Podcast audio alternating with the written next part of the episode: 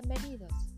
El día de hoy vamos a platicar acerca de los hospices o centros de atención al enfermo terminal, los cuales empiezan como un movimiento en Inglaterra. Cicely Saunders inicia esta obra en 1948 en el Hospital St. Thomas. La continuó en St. Joseph's Hospice y logra por fin su consolidación en 1967 con la inauguración de St. Christopher's Hospice en Londres.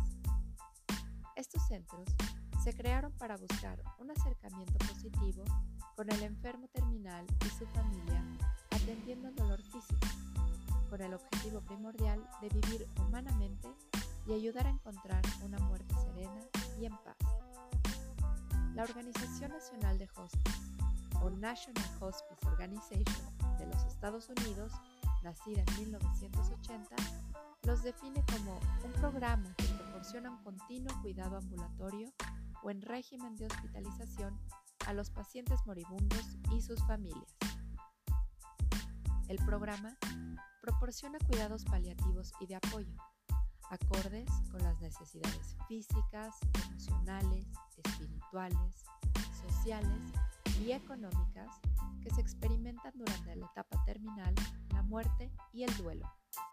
De hecho, como asegura la investigadora sobre el tema María Pilar Núñez, el hospicio, más que una institución, es una filosofía de acompañamiento en la fase final de la vida, en la que afronta abiertamente el proceso de morir y se prepara a la persona para la experiencia de la muerte como algo natural e inevitable del ciclo de la vida.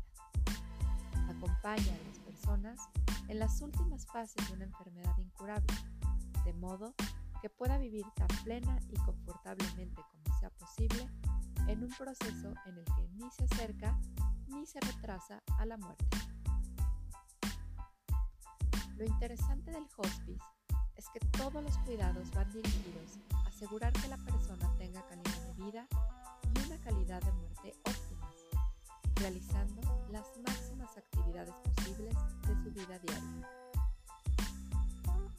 La familia, por supuesto, debe ser considerada parte integral de la atención al paciente, ya que forma una unidad con él. Se ofrecen facilidades de hospitalización para que la familia pueda descansar en este proceso que es agotador y estresante.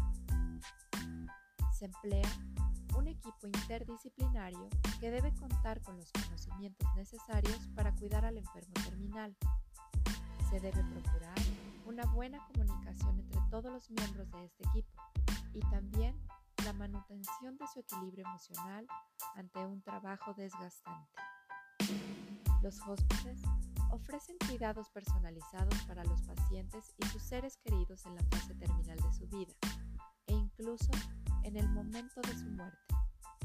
Cabe aclarar que los hospices modernos no son exclusivos para pacientes en fase terminal, sino que también atienden ancianos y enfermos que presentan problemas neurológicos o de otro tipo que precisan más cuidados personales que técnicos.